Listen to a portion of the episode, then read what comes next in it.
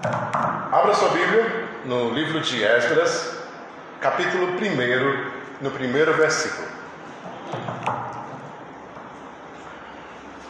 Estou gravando o áudio da mensagem, vou postar depois no grupo. Se você quiser partilhar para alguém, fique à vontade, como eu fiz no outro domingo. Algumas pessoas ainda estão sem vir e eu estou fazendo isso. Esdras, capítulo 1, versículo 1. Posso fazer a leitura?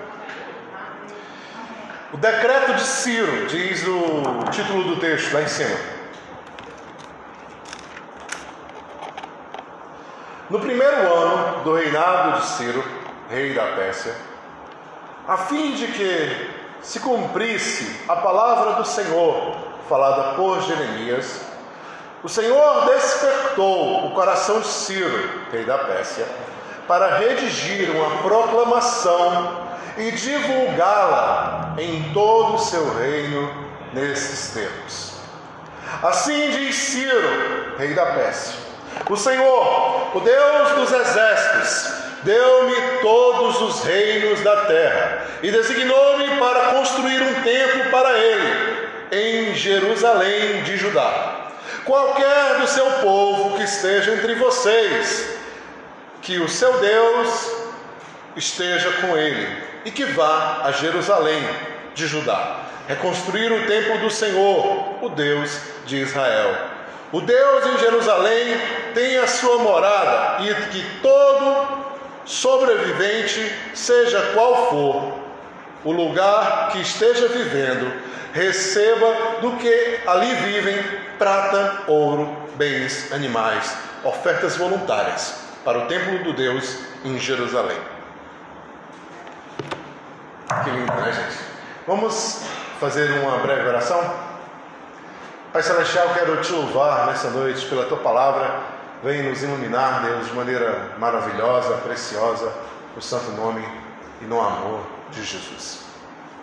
O texto que eu acabei de ler para vocês é o texto do decreto de Ciro esse livro de Esdras e Neemias e de Crônicas, que eu também tenho falado um pouco sobre ele, eles estão datados pelo menos em 580 a.C. É, o decreto de Ciro acontece mais ou menos no período que o cativeiro babilônico estava para completar 70 anos. O cativeiro babilônico foi consequência da desobediência do povo. Todos nós que acompanhamos a história, e eu vou falar, fazer um pouco de narrativa aqui como introdução para que você possa se situar. Havia um só reino em Israel. Esse reino foi dividido por Roboão, ficando o reino do norte e o reino do sul, o reino de Judá e o reino de Israel. Logo em seguida, Israel se desviou de tal maneira que foi desterrado, foi tomado, foi misturado, foi miscigenado. E aí Surge então somente o reino de Judá. O reino de Israel já estava espalhado. Recordam que da, da desavença entre judeus e samaritanos surge a partir daí, quando o reino de Israel é miscigenado com outros povos. E aí o culto é miscigenado também em Samaria. E aí nascem então os samaritanos. Quem lembra daquela conversa que Jesus teve com a mulher no poço de, de Jacó? E aí ela disse: Como tu, sendo homem judeu, pede beber a mim, que sou mulher samaritana? Lembram disso, né? E aí ele tem aquela conversa com a mulher. É exatamente nesse momento. Então o que acontece? O rei Ezequias, que era um dos reis mais tementes a Deus de Judá, ele, ele reformou o Judá, ele estabeleceu a Páscoa, ele fez várias coisas, muitas e muitas coisas. Vocês lembram daquele texto que diz assim: Maior é o que está em nós do que o que está no mundo? Quem lembra? Esse texto, quem fala esse texto? Quem lembra? Ninguém se arrisca a falar? Esse texto está escrito no, no, na Epístola de João, no capítulo 4 da Epístola de João, a primeira epístola. Ele diz: Filhinhos, maior é o que está em nós do que o que está no mundo. Só que o detalhe, sabe quem é? Vou, vou falar outro texto para vocês. Porque a alegria do Senhor é a nossa força. Onde é que está esse texto? Alguém lembra desse texto? A alegria do Senhor é a nossa força? Muitos dos textos que nós nos deparamos no decorrer da, da nossa caminhada, a gente não se dá conta que estão ali no Antigo Testamento, são textos que foram citados por reis.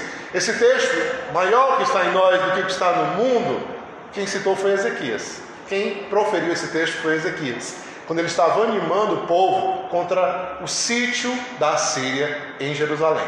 Ele diz: Não tenham medo, porque maior é aquele que vive em nós do que o que habita neles. Não tenham medo. E aí o apóstolo João usa o texto, usa a palavra de Ezequias na sua epístola. Para que vocês entendam, Ezequias foi um rei extremamente piedoso. Ele fez reformas, ele destruiu altos, ele derrubou altares a Deus Aserá. Ele foi um rei extremamente piedoso, extremamente fiel a Deus. Ele estabeleceu a Páscoa, ele doou ofertas para que os pobres pudessem sacrificar a Deus. Ezequias foi um rei atípico, em toda a sua história. Vocês lembram que eu falei que quando ele foi pela boca de Isaías dito que ele iria por conta da doença que ele tinha, e ele orou a Deus, antes que Isaías saísse do pátio do palácio, Deus falou para Isaías: volte e diga que ele viverá mais 15 anos, porque ele tem e se humilha diante de mim. E aí Isaías volta e diz: diz, diz o que ele acabou de dizer. Ei, tu ia morrer, mas agora tu vai viver mais 15 anos. Deus falou para mim. Então Ezequias ele era esse cara. Só que detalhe, Manassés, que foi o filho de Ezequias, foi piedoso, foi justo. Quem lembra? Não, não foi. Manassés foi um cara extremamente idólatra. Manassés queimou os filhos dele no altar do Deus Imon. Manassés levantou altares. Manassés fez tudo de errado. O que, que a gente tem que entender com isso? Muitas vezes os pais são um exemplo. Isso não implica dizer que os filhos sejam um exemplo também. Às vezes o filho vê o pai, sabe o que é certo, vê o pai fazendo, mas faz tudo o contrário. O que aconteceu com Manassés? Manassés foi levado acorrentado para a Síria. Ele foi levado sobre correntes e ficou preso na Síria. E aí, quando ele ficou preso na Síria, sobre correntes, ele clamou a Deus e pediu misericórdia. E Deus teve misericórdia de Manassés, ele foi solto. Percebam que, por mais que os filhos pensem diferente dos pais, sigam por caminhos distantes dos pais, distantes dos pais, eles não esquecerão os ensinamentos que os pais lhes deram no passado. Então, se teu filho, Edmilson, os teus filhos, os teus filhos vem você muitas vezes buscando ajuda de joelhos, não tenha dúvida, quando eles estiverem no desespero, é onde eles irão buscar ajuda também. Então a gente, quando a gente ensina aos filhos o caminho, mesmo que eles se afastem dele, já diz Provérbios, né? Eles se lembrarão quando chegar a hora. Então, gente, por que, eu falei tudo isso? Para que vocês entendam que Ezequias tem relação com essa história que eu estou falando para vocês sobre Ciro. Ezequias cometeu um erro terrível. Qual foi o erro de Ezequias? Ele ficou vaidoso. Ele estava doente e foi curado. Quando souberam disso, os babilônicos, os saldeus, os caldeus, levaram presentes para Ezequias. Disseram, rei, nós trouxemos alguns presentes para você, porque soubemos que você ficou curado. E aí Ezequias ficou tão feliz com aquela visita, que resolveu mostrar a eles todas as riquezas do rei, porque ele diz, para que eles saibam que, como eu, eles foram meus amigos, eu sou amigo deles também agora. Eu vou mostrar tudo a eles que eu tenho, para que eles vejam, para que eles percebam, para que eles descubram. E aí foi um engano terrível da parte de Ezequias, e um aprendizado também para mim e para você. As pessoas que são nossas amigas, nossas aliadas, pessoas que nos amam, nós damos a elas tudo o que nós temos.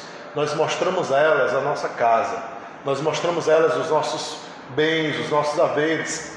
Mas as pessoas que são nossas inimigas, se elas souberem disso, elas só irão nos prejudicar. Tudo aquilo que elas souberem que nós possuímos, temos, adquirimos, só irá nos dar prejuízo. Foi exatamente isso que aconteceu. O que aconteceu?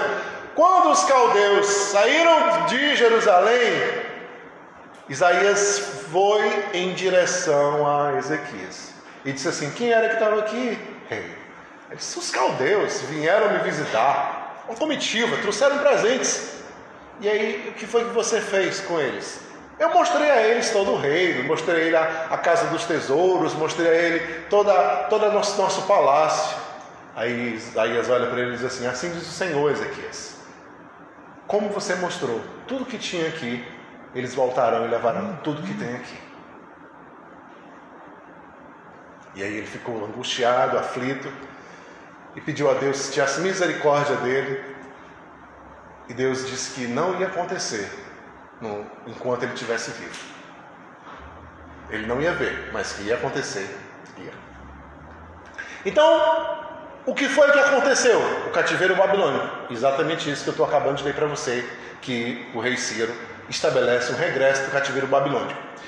Quando o rei Ciro estabelece o regresso do cativeiro babilônico, acontece uma coisa curiosa. Jeremias está profetizando, lá pelo capítulo 27 de Jeremias. Jeremias está profetizando. Eles tomaram as coisas dentro da, da casa de Deus, os utensílios de ouro, de prata, de bronze, levaram tudo, deixaram tudo saqueado. E aí os profetas daquela região começaram a dizer que Deus ia devolver os utensílios, porque aquilo não era justo. Deus ia fazer os utensílios voltarem, porque Deus não ia deixar que os ímpios levassem os utensílios da casa de Deus. Os profetas não, cheios de boas intenções. E olha bem, olha bem o aprendizado aí. Tem muita gente que está cheia de boas intenções, mas isso não implica dizer que ela está com a palavra de Deus na boca, que ela está com a verdade nos lábios, que ela está certa sobre o que ela está dizendo. Então, muitas vezes há pessoas com boas intenções, mas isso não implica dizer que elas estão certas. Cuidado. O que aconteceu? Isaías disse assim: olha, esses profetas que estão falando aí, todos estão enganados. Deus não vai trazer nada de volta.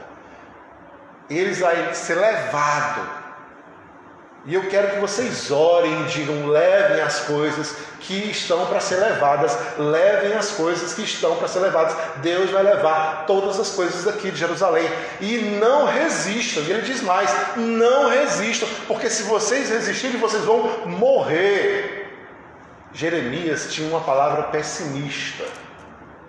Muitas vezes, e na maioria das vezes, o profeta é extremamente pessimista. Tenha muito cuidado com profetas otimistas, porque muitas vezes eles estão falando só aquilo que te agrada. Tenha muito cuidado com pessoas que estão cheias de palavras belas e cheias de palavras bem intencionadas, porque a verdade muitas vezes é dura e cinzenta. Então, Jeremias dá essa palavra, diz que não vai acontecer nenhum regresso das coisas, e, e de fato o que acontece. São levados todos para a Babilônia. É, é, exatamente, gente, naquele cativeiro que é levado os príncipes, os nobres, e vai tudo lá para a Babilônia e tudo fica por lá. Só que acontece o seguinte: quando chega o período certo de 70 anos, o rei Ciro, o rei da Pérsia, estabelece um decreto que eu acabei de ler para vocês aqui no capítulo 1 de Esdras, dizendo que Deus falou com ele e que ele vai mandar construir uma casa, o reconstruir o templo do Senhor em Jerusalém. E mais, ele diz que todos aqueles que estão por ali, que são hebreus e desejarem voltar, podem voltar. E ele diz mais: deem oferta de ouro, prata, bronze, animais, para que os judeus possam construir o templo ao Senhor Deus. Gente, isso é uma coisa que a gente precisa pensar. E a primeira e é o primeiro grande tópico de hoje. Qual é? Deus está falando lá fora. Deus está falando lá fora. Ciro não é cristão, não é hebreu, não é piedoso, Ciro é um cara extremamente estrategista, ele é um grande rei, um dominador. E ele diz assim: ó, Deus me deu todos os reinos da terra. Ele atribui a Deus a responsabilidade dele ter conquistado o que ele conquistou. E ele diz: e agora Deus me incumbiu de reconstruir o templo dele em Jerusalém. Não na Pérsia, onde é a minha cidade, em Jerusalém. E aí ele estabelece um decreto real e sela com o selo real para que isso aconteça. Deus é o Deus que está falando lá fora. O que isso tem a nos ensinar? Tem a nos ensinar que muitas vezes a gente não tem escutado a Deus, porque a gente não tem aberto os ouvidos, porque Ele está falando lá fora. Há muitos Ciros por aí que têm a palavra de Deus na boca Há muitas pessoas que não estão relacionadas à igreja, não estão relacionadas à religião, não estão relacionadas à Bíblia, mas têm a palavra de Deus na boca. Por quê? Porque elas falam com justiça, elas falam com verdade, elas falam com sinceridade, elas não representam elas não são pessoas que apresentam uma piedade, não, pelo contrário. Eu, por exemplo, tinha um, tem um professor, um professor antigo meu, o Kleber Amora, que é um ateu, um ateu declarado. Mas ele é o ateu mais correto que eu já conheci na vida. É um cara que gosta das coisas tudo direitinho, tudo dentro do, dos parâmetros. Que conversava comigo horas e horas, dizia, beijava minha mão, não acreditava que eu era, que eu era evangélico, ficava encantado dizia, Zé Maria, no dia que você quiser, eu vou na sua igreja ensinar, porque é muito demais conversar com você. Você é uma pessoa que tem a cabeça muito aberta. Porque ele é uma pessoa, gente, justa, honesta e mais ainda, ele é um cara extremamente instruído. Procurava o bem, queria fazer o bem pensava sempre no bem da sociedade, no bem do outro, no bem do, do, do bem comum. E o que eu quero dizer para vocês quando eu digo Deus está falando lá fora? O que eu quero dizer para vocês quando eu digo que a gente não pode restringir a, a voz de Deus ao espaço religioso? Em outras palavras, eu quero dizer que quando o profeta se cala, Deus fala, independente da boca que ele vai usar. Quando o profeta não fala, Deus usa a jumenta. Vocês lembram da jumenta? Balaão chutando a jumenta e a jumenta olha para ele e diz assim: Quantas vezes, fala com ele, quantas vezes eu fiz isso com você? Ele diz, mas por que você está fazendo isso? Você está aqui parado, encostando minha, parede, minha, minha perna na parede, machucando a minha perna e não caminha, sua jumenta teimosa. E a jumenta diz, eu já alguma vez fiz isso com você? Se não, você não sabe o que está ali na frente, por isso é que eu não vou. E na frente de Balaão tinha um anjo com a espada desbanhada, esperando ele vir para matá-lo. E a jumenta estava salvando a vida dele. Então, percebam que há uma necessidade em nós de conseguir capturar, observar perceber, discernir a voz de Deus por aí, nesse mundo afora. Tem falado, tem despertado o nosso coração. E aí ela se manifesta de várias formas, gente.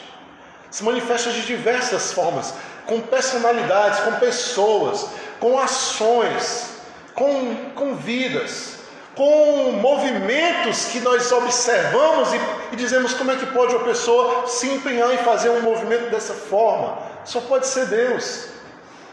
Só pode ser Deus. Eu, eu recordo que às vezes a gente ia levar sopa lá na Praça do Ferreira. Inclusive é uma coisa que a gente precisa reativar, o sopão. E quando a gente chegava na Praça Ferreira para entregar a sopa, e na Praça Ferreira é muita família, gente. Tem 200, 300 famílias, tranquilo. A sopa era muito pouco. Se via, sei lá, 200, 200 copos de sopa. Eu tava, a gente estava servindo aqui 200 copos de sopa, aí chegava um outro grupo ali. E um grupo já conhecido, que eu já tinha visto algumas vezes. Quem era? Era o grupo dos motoqueiros doidões. todos tatuados, assim, com aquela jaqueta preta, cheia de nome e tal, os caras tudo. Aí eles encostavam as motos lá, o outro encostava no carro, aí começava a distribuir água e distribuir comida. Gente, quando o profeta cala, Deus fala. Não se engane. Deus ele não tem, ele não tem exclusividade na igreja. A igreja não é exclusiva. A igreja é exclusiva, não é. Não é. Sinto muito. Deus se manifesta onde Ele quer. Inclusive hoje, nós somos igreja, nós, diga-se de passagem, somos igreja porque Deus não é exclusivo. Por quê? Porque deveríamos ser judeus, deveríamos praticar o judaísmo, se estivéssemos querendo viver a religião de Jesus. Porque Jesus era judeu, praticava o judaísmo. Mas vivemos uma religião diferente, dois mil anos distante. Nós não estamos nem perto de judaísmo. Mas Deus se manifesta em nós, por quê? Porque Ele não tem exclusividade com ninguém. Ele não faz acepção de pessoas. Ele alcança todos. Ele vai no coração de todos. Ele chega até todos, até aqueles que nem sequer acreditam. Aqueles que nem sequer acreditam. Recordei da história, Alexandre o Grande estava invadindo e destruindo cidade após cidade, aquele grego completamente louco e fanático que não tinha medo de ninguém, destruía todo mundo pela frente. Vocês sabem que Alexandre era uma potência, um destruidor, um conquistador, assim como Ciro. E, e conta a história que Alexandre teve um sonho. Ele estava para invadir Jerusalém, teve um sonho. E no sonho ele via muitos homens de branco, muitas flores, muitas pétalas caindo.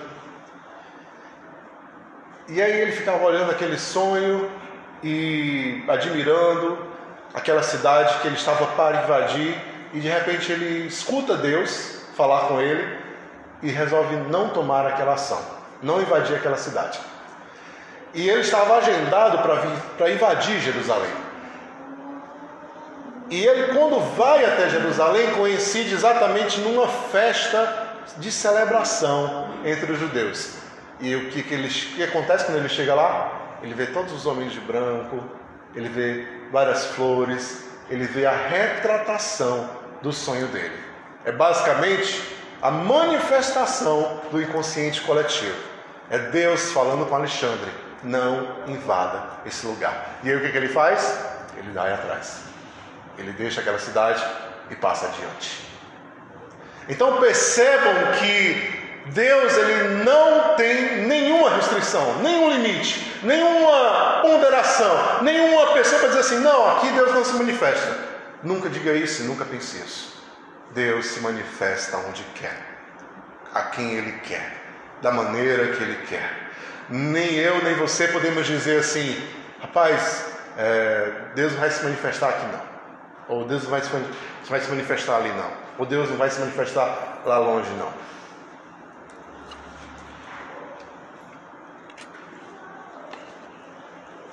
Vou passar aqui para o segundo tom, que eu já estou avançando e não estou falando do, do restante. Então o que acontece? Quando Ciro dá o decreto, Deus fala do lado de fora, pela boca de Ciro, eles começam a se preparar para o grande regresso à cidade natal e à reconstrução do templo. Eu escolhi esse texto, escolhi, diga-se de passagem, por causa do nosso momento. Hoje nós estamos vivendo exatamente isso. Nós estamos voltando a nossa espiritualidade para reconstruir o nosso templo. Esse templo não. Qual o tempo que a gente está reconstruindo? Esse aqui. A gente precisa reabilitar nosso templo espiritual. A gente precisa reabilitar a nossa vivência, a nossa espiritualidade. A gente precisa reorganizar as nossas prioridades, a ordem de prioridades da nossa vida. A gente precisa, gente. Há uma necessidade da gente colocar as coisas em ordem. Coisas que essa pandemia tirou, afastou, desligou. Porque não é fácil ter perseverança quando não tem ninguém ao seu lado. Porque não é fácil ter persistência em algo quando ninguém está ali perto de você. O Deus que olha para nós é o olhar do nosso irmão. Muitas vezes nos aconselhando, dizendo: não faça isso, isso não é bom, não é legal. Não vá por aí, não é esse o caminho. Quantas pessoas se afastaram da igreja, se afastaram do espaço, se afastaram de Deus por conta da pandemia? Se acostumaram a viver longe, atribuíram ao pavor e ao medo o fato de não estarem mais no espaço religioso. E aí a pessoa diz o seguinte: eu sirvo a Deus na minha casa, assistindo a minha TV. O grande problema é que a TV não é uma manifestação física, corpórea, que tenha calor humano, que tenha opinião. Você não pode perguntar opinião para a TV. Você não pode discutir uma temática com a TV. E é o que acontece, o culto que aquela representação somente assistida, somente vista, somente ouvida, não te causa o mesmo impacto, não te causa o mesmo efeito. Eu estou gravando aqui a mensagem que eu estou falando, gente. Mas as pessoas que forem ouvir a mensagem não vão sentir da mesma forma que você está sentindo hoje aqui presenciando, ouvindo, concatenando comigo as ideias. É diferente. Então o desafio do regresso é enorme, o desafio de voltar é enorme. Tanto é que Deus levanta dois profetas para divertir o povo. Dois profetas são levantados naquele exato momento. E quem são? Ageu e Zacarias. Inclusive, você pode até fazer a leitura desses dois para você perceber essas questões. Quando esses dois profetas se levantam, Ageu e Zacarias, eles têm características distintas, e isso é bem curioso. Mas antes disso, eu queria falar de uma coisa. O Deus que fala lá fora, ele precisa ser interpretado precisa ser interpretado. Veja, veja, veja comigo. Deus fala lá fora e você precisa ouvir e interpretar. Quem é a pessoa ou a instituição ou a entidade mais vocacionada a interpretar? Escute bem a pergunta que eu estou lhe fazendo. Quem é o ente ou a entidade mais vocacionada a interpretar a voz de Deus lá fora? A igreja. A igreja de Cristo. Eu e você. Somos nós. Somos nós que devemos dizer assim: está vendo isso aí que ele está falando? Sim, é Deus. Sei que ele acabou de falar, é Deus.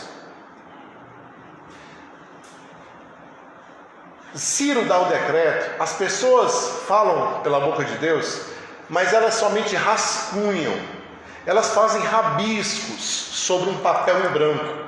A pessoa que vai escurecer os rabiscos, quem vai passar uma segunda mão e dizer não é bem assim, você precisa contornar essa, esse, esse quadrado aqui, somos nós, é a igreja, gente. É a nossa característica, e isso eu queria deixar bem fácil. A minha e a sua característica qual é? É de ouvir Deus falar e dizer: esse é o caminho, vamos fazer assim. Deus usava minha mãe para falar demais comigo. E aí o que, que eu fazia? Entrava em grandes conflitos com ela. Mas aí eu comecei a aprender, a escurecer aquilo que ela já sabia. Por quê? Porque isso faz toda a diferença. Eu dizia assim: mãe, Deus fala com a senhora. Mãe, escute a Deus. Mãe, Leia a Bíblia. Mãe, faça isso. Descubra sozinha. E aí a minha mãe começou a fazer isso. E até hoje, gente, ela vive uma espiritualidade poderosa. sincera, genuína. Para vocês terem noção, minha mãe é católica, mas ela, ela passou de um tipo de católica a outro tipo de católica. De um tipo de católica que fazia tudo que os outros diziam, para um tipo de católica que pega briga às vezes com o padre, porque não concorda com o que o padre está fazendo e vai lá e diz para ele na hora: diz, está errado, você está errado, você deve para fazer isso. E ela não deixa de ser católica nunca, serve a Deus lá na igreja católica, mas ela virou uma outra pessoa, a espiritualidade dela mudou. Por quê? Porque eu aprendi a brigar menos e a escurecer os rabiscos que ela fazia, a encontrar Deus nela, a encontrar Deus lá fora, a encontrar Deus no outro. E esse é o grande desafio meu e seu como igreja. Tem coisa que não tem nada a ver de Deus, mas tem coisa que tem Deus. Por exemplo, hoje, Hoje eu estava passeando com a minha cachorra lá no, por trás de um colégio, que é muito matagal. Vou contar só para você descontrair. E, e aí eu andando aqui com a cachorra, por trás lá do matagal, aí tinha lá um prato assim, um negócio assim, cheio de farofa, de, de arroz, com as folhas, duas velas acesas, uma garrafa de cachaça aberta. Aí eu disse, meu pai, aí saí derramando lá, jogando tudo fora, derramei a cachaça, derramei tudo. Aí tinha um papel assim com o nome: Anderson, Anderson, Anderson. Anderson. Meu Deus do céu, pobre do Anderson. Aí rasguei o papel e disse: tá, tá quebrado, em nome de Jesus, eu te liberto, Anderson. Para que vocês entendam, né? Aí, pastor, o senhor foi lá e de, de, destruiu o despacho da menina, pastor, ou do menino, não sei, destruiu. Mas eu, eu já, eu já sentei à mesa para dar palestra para jovens com a muçulmana desse lado aqui e com uma mãe de santo desse lado aqui. E eu recordo que os jovens ficaram assim muito é, alvoroçados com aquela menina, era uma jovem doutorando em psicologia, se formando em mãe de santo. E ela disseram assim: Ó, oh, macumba não tem nada que preste, porque o pessoal da macumba só sabe fazer mal aos outros. Como é que você quer dizer que macumba é boa, não sei o quê? Mas entenda, quando a gente vai falar de espiritualidade, a gente tem que transcender tudo isso. Tem que ir além. Por quê? Porque Deus se manifesta no além. Se manifesta para além de todas as coisas. Você acha que é empecilho para Deus se manifestar numa roda porque tem baianas rodando, porque tem atabaque tocando? Não se engane. Deus se manifesta onde Ele quer. Ele é poderoso para se manifestar aonde Ele quer. E eu sempre criei nisso. E aí eu defendi a menina, defendi a. Ela ficou super minha amiga. Começou ali aquela confusão, aí disse, ah, a macumba só serve para jogar praga nos outros, maldição. Eu disse, calma aí, gente, calma aí. Na igreja evangélica, muitas vezes, as pessoas fazem a mesma coisa. Muitas vezes o vizinho está fazendo raiva e você diz assim: Eu vou orar para aquele vizinho. Senhor, abençoa a vida daquele vizinho. Mas lá no coração você está dizendo: Senhor, leva aquele vizinho. Abençoa a vida daquele vizinho, Senhor. Guarda aquele vizinho nas tuas mãos. Mas se ele sofresse um acidente, Senhor, guarda ele na. Não é verdade, gente? Aí me diga se isso aí não é um desejo do mal pelo outro, lançar uma maldição no outro, não é a mesma coisa? Eu disse, ó, gente, não se enganem. Tenham cuidado, porque muitas orações são verdadeiras maldições. São verdadeiros encantamentos que as pessoas querem fazer contra os outros. Só não funciona porque Deus é muito misericordioso e guarda. Mas o desejo da pessoa era que funcionasse. Oh, Senhor, tu não me escuta. Eu vou jejuar. É assim que funciona. Então, eu respeito, caminho junto e mais, digo assim: aquilo que você acabou de falar aí foi Deus. Foi Deus que falou. Porque é nosso papel. Nós, como igreja, temos a capacidade de ver Deus para além de tudo e conseguir dizer: Deus está aqui nesse negócio, Deus está ali na sua ação, Deus está nisso, Deus está naquilo. É nossa responsabilidade. Então, com o regresso, eu vou já já terminar. Com o regresso, Deus levanta Ageu e Zacarias. São duas visões completamente diferentes. Eu até aconselho vocês a lerem os livros. Ageu, acho que são dois capítulos, e Zacarias deve ser dez, eu acho. pouquinho, dá para você ler rápido. Ageu é o cara que nos convoca ao autoexame. Ele diz assim: Vocês querem reconstruir o templo de Deus? E a casa de vocês, como é que está? Vocês vivem muito bem na casa de vocês, mas o templo de Deus está em ruínas. Ou seja, o que, é que isso tem a nos dizer? O que a palavra de Ageu tem a nos ensinar? Nós nos preocupamos com quanto nós temos na nossa conta bancária. Nós nos preocupamos com que roupa nós vamos vestir. Nós nos preocupamos com o carro que nós vamos comprar. Nós nos preocupamos com tudo que é material à nossa volta. Mas esquecemos de olhar para o outro que está do nosso lado, muitas vezes com fome. Para o outro que está da nossa rua, que muitas vezes está passando necessidade. Para o outro que às vezes está na nossa família, que está doente e que não tem uma pessoa para comprar um remédio. Isso é a casa de Deus que se manifesta. Existe uma curiosidade, uma coisa bem, bem interessante nesses, nesses textos que eu estou citando para vocês, que diz assim: quando vocês reconstruírem a casa de Deus, não vai ser como, como Salomão, como o templo de Salomão. Por quê? Porque o templo de Salomão foi o templo mais pomposo que Israel já conheceu na vida. E aí, quando eles construíram o templo, houve um fenômeno curioso. Os idosos choravam e os jovens gritavam de alegria. E aí o pessoal dizia: por que, que uns choram e por que, que uns gritam de alegria? Os idosos choravam, por quê? Porque lembravam do templo de Salomão e diziam: Meu Deus, essa casa aqui é um, é um pobrezinho na frente do templo de Salomão. A gente não está fazendo nada para Deus. E os jovens que nunca tinham conhecido um templo diziam assim: que maravilha, um templo para Deus. Nunca tínhamos visto um templo para Deus. E aí, nesse, nesse, nesse momento, surgem as palavras da, de, de Ageu, entre Ageu, Ageu e Zacarias, surge aquela questão: a glória, não sei se vocês recordam desse texto, a glória da segunda casa será maior do que da primeira a glória da segunda casa será maior do que da primeira. Gente, isso é uma, é uma assertiva tão forte. Por quê? Porque na primeira casa, na primeira casa, no primeiro templo que Salomão consagrou, que foi para mais de mil sacrifícios, diz a Escritura que a glória de Deus, a Shekinah de Deus desceu naquele lugar, ninguém conseguia nem entrar e nem sair.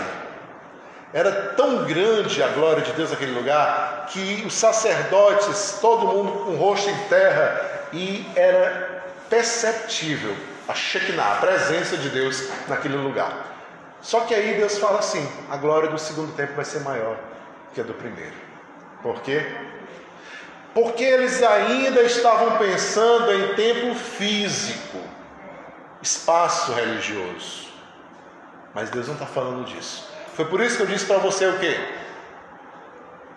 A mensagem de Ageu é para mim e para você. Qual é a mensagem?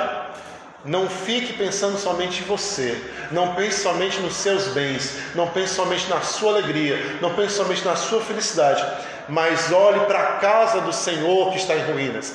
Aí você diz: Que casa do Senhor que está em ruínas? Eu acabei de ir naquela igreja. A casa do Senhor que está em ruínas é o outro que padece fome, é o outro que está sem roupa, é o outro que está desabrigado, é o outro que está faminto, é o outro que está triste, é o outro que está doente, é o outro que não tem emprego, é o outro que precisa de mim e de você. E muitas vezes a gente não faz o que deve fazer. Você diz, pastor, o que, é que eu vou fazer, pastor? Eu não tenho o que fazer. Tem sim, tem sim. Tem, mas você não se dá conta. Quer ver como você tem? Quantas blusas você tem em casa que você não usa? E aí você muitas vezes não separa. Sabe quantas pessoas tem por aí que muitas vezes não tem uma blusa para usar, ou só tem uma blusa para usar? E aí você muitas vezes não chega assim, leva essa blusa aqui, dê para alguém. Quantas calças a gente tem? E tem gente que nem calça tem para vestir. Gente, é de cortar o coração, mas é a verdade. Muita gente não tem nem o pão para comer. Foi a sensação que o Arimar teve. O animal disse assim: Ei, faça um movimento aí, ao menino. Estou fazendo, professor. O que, que tu tem, mas? Tô, professor. Tu tá com fome, irmão? Tô. Ele disse, pastor, eu fiquei com o coração partido. Chamei uns quatro, cinco lá para casa para merendar, mas não dava para me levar todo mundo. Mas é de partir o coração, pastor. As crianças não têm o que comer e vão para o taekwondo sábado. E aí a gente lançou a campanha, as pessoas já estão abençoando. Então se envolva também. Doe também. Porque tem muita gente com fome, tem muita gente precisando. Dê aquilo que você tem. Reparta o que você tem. Você quer ver o milagre de Deus? Reparta o que você tem. Chegue para o profeta e diga: Eu só tenho um pote de farinha e uma vasilha de azeite. E escute a palavra do profeta dizer: O azeite não vai acabar e a farinha não cessará, enquanto a chuva não voltar a Israel. Essa palavra é para mim e para você, ou seja, a gente tem que ter a consciência de que enquanto a gente tem, a gente precisa doar. Por quê? Porque se for faltar, Deus vai mandar chuva outra vez. Essa é a consciência, gente. A consciência que eu e você precisamos ter. Eu vou dizer para vocês, eu trabalhando, eu trabalhava numa empresa há dois anos atrás, e eu encerro aqui,